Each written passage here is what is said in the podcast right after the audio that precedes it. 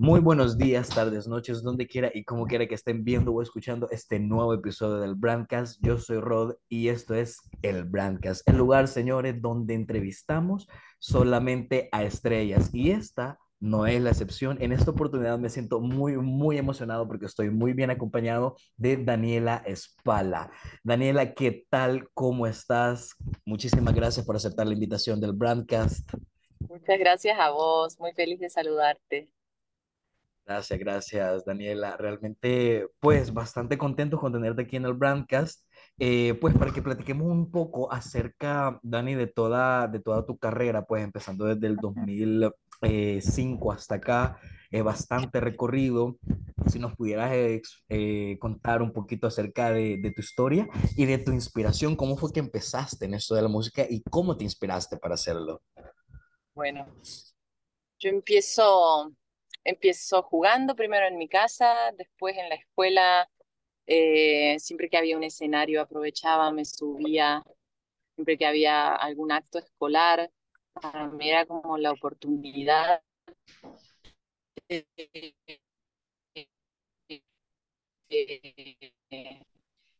agarrar un micrófono, de hacer, ¿no? Eh, después, nada, pasé por concursos en, en mi ciudad, en Córdoba, Pasé por una escuela de jazz también. Em, y, y, después empecé a hacer mis canciones. Eh, en la escuela de jazz aprendí a tocar el piano y eso me dio, no sé, me empezó a dar herramientas para hacer canciones. En esa época escuchaba mucho, por más que la escuela era de jazz, también escuchaba mucho rock nacional, rock de Argentina, Fito Páez, Charlie García, Spinetta, oh, Me encanta el, el, el, el, rock, el rock argentino, la verdad. Entonces escuchaba mucho eso y ahí fue que empecé a sentir esta necesidad de decir algo también, no solo cantar. Y ahí fue que empecé a escribir canciones. Y me mudé a Buenos Aires, empecé a grabar cosas estando en Buenos Aires y ya después me vine a vivir a México. ¿A qué edad más o menos, Dani, empezaste a, te, te, mudaste a Buenos Aires y después te fuiste a México? A Buenos Aires me mudé como a los 17, 18 años. Ah, ok, ok. Y ahí empezaste ya a, a, tomarlo con muchísima más seriedad, quiero pensar, eh, a escribir muchísimo más, a producir mucho más. Sí, sí. Y, y recién, o sea, al final, bueno, en Buenos Aires fue que conocí al productor con el que hice mi primer disco, el que fue Ahora, viene por, Ahora vienen por nosotros en 2014. Sí, sí, sí ahí fue que lo conocí, ya me vine a vivir a México con el disco grabado y salió ya el disco cuando estaba viviendo en México. Ah, ok, ok, así fue como, o sea, desde, desde pequeña nos estás contando que te, te gustó esto de la música, o sea, eh, desde pequeña lo traías porque no, no muchos son los niños que que se animan a agarrar un micrófono a primera instancia, que, que pues no tienen esa pena de agarrarlo, de, de, de, cantar o de exponerse a ese punto. Dani, ¿cómo, cómo pasamos? O sea, em, lanzamos nuestra primera canción, nuestro primer disco que nos acabas de comentar, eh, ¿cómo nos mantenemos en el tiempo? Porque hoy en día la mayoría de personas hacen que reggaetón es lo que se está haciendo hoy por hoy, pero nosotros pienso yo, Dani, que, que vos estás mantenido con tu esencia. O sea, escucho tu, tu primer disco, escucho el último, el último tema con, con este man eh, y veo, claro, tu evolución como artista, sin embargo, veo que tu esencia se mantiene intacta, tus raíces, eh, sí vamos probando con géneros diferentes, pero tu esencia se mantiene intacta. Eh, ¿Cómo se logra esto a través, de, a través de los años? Yo creo que es un tema de intuición, me pasa mucho. A mí me interesa siempre que estoy trabajando en algo nuevo, en algún disco, okay. o terminé de hacer un disco y, y sigo escribiendo canciones, me interesa también ver quién soy yo en otros géneros, ¿no? A ver si hay algo de mí que quizás existe y no lo, estoy, no lo había explorado hasta ese momento. Eh, entonces, por eso me, gusta mucho como ir empujando los límites, pero hay, hay momentos donde sí me doy cuenta de que esa persona no soy yo. No soy yo ah, ni soy es algo que quiero ser, ¿entendés? Me está pasando justo ahora que estoy, estuve toda la semana en un encuentro de composición con gente de todos lados y he estado escribiendo muchas canciones para, para un futuro, para mí. Okay, hay, hay, canciones O sea, la, la premisa en todas estas sesiones que hice ha sido, hagamos algo que no hice nunca, vamos para este lado, vamos para otro. Atreverse a hacer cosas nuevas. Exacto. Y hay algunos ejercicios que salen muy bien, que descubro cosas mías que me encantan, que no había probado antes, y hay otros ejercicios que no, que son simplemente tipo, eh, valió la pena el, el, intentarlo, pero no, no llegamos a, a ningún lado que me, donde me identifique, ¿no? Ahora, me hace una pregunta curiosa con lo que acabas de decir. ¿Nunca te ha pasado que de repente vos pensás que el, el tema no va a funcionar o decís no estoy tan convencido del todo y al final el, el tema fue un éxito? Um, eh, no, ¿sabes qué? Creo que me, cuando no lo veo, lo, me encierro demasiado. O sea, es que parte de un lugar más bien, si no lo siento, si no lo siento como algo mío, como algo que yo pueda defender, no, no, no le doy mucha, mucha rienda suelta a esa canción, sobre todo porque yo no voy a poder defenderlo con honestidad. No, no voy a poder defenderla con honestidad. Em, sí me ha pasado, por ejemplo, hay, hay, una canción que salió hace, hace unos meses que se llama Calle sin salida, que es una de las canciones del disco. Sí, sí, sí. Em, y esa canción yo la escribí sintiendo que ya tenía los sencillos del disco. Y ahí la escribí como una canción que no quería que fuera sencillo, la quería hacer como, ahí dije, acá me voy a tomar todas las libertades porque la verdad no pretendo que sea sencillo. Entonces voy a hacer una canción eh, austera, solo con piano y voz, que sea como un momento lindo en el disco.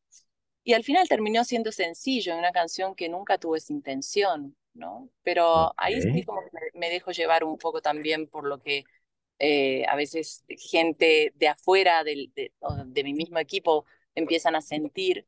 Si yo no, no estaba al tanto de cosas que podía generar esa canción, igual estoy abierta, pero siempre y cuando sea una canción que yo pueda defender. Eh, siempre y cuando realmente nos sintamos identificados con, con, con la canción. Dani, a, a, título personal, mi canción favorita tuya es Estábamos tan bien. Esa es mi canción favorita. Créeme que yo la tengo en, mi, en mis playlists. Esa es mi canción favorita. Eh, ya, ya vamos a hablar de, del último lanzamiento, pero a título personal, yo como fan tuyo, quisiera que me hablaras un poquito más de esta canción, de este tema, de Estábamos también. ¿Cómo fue?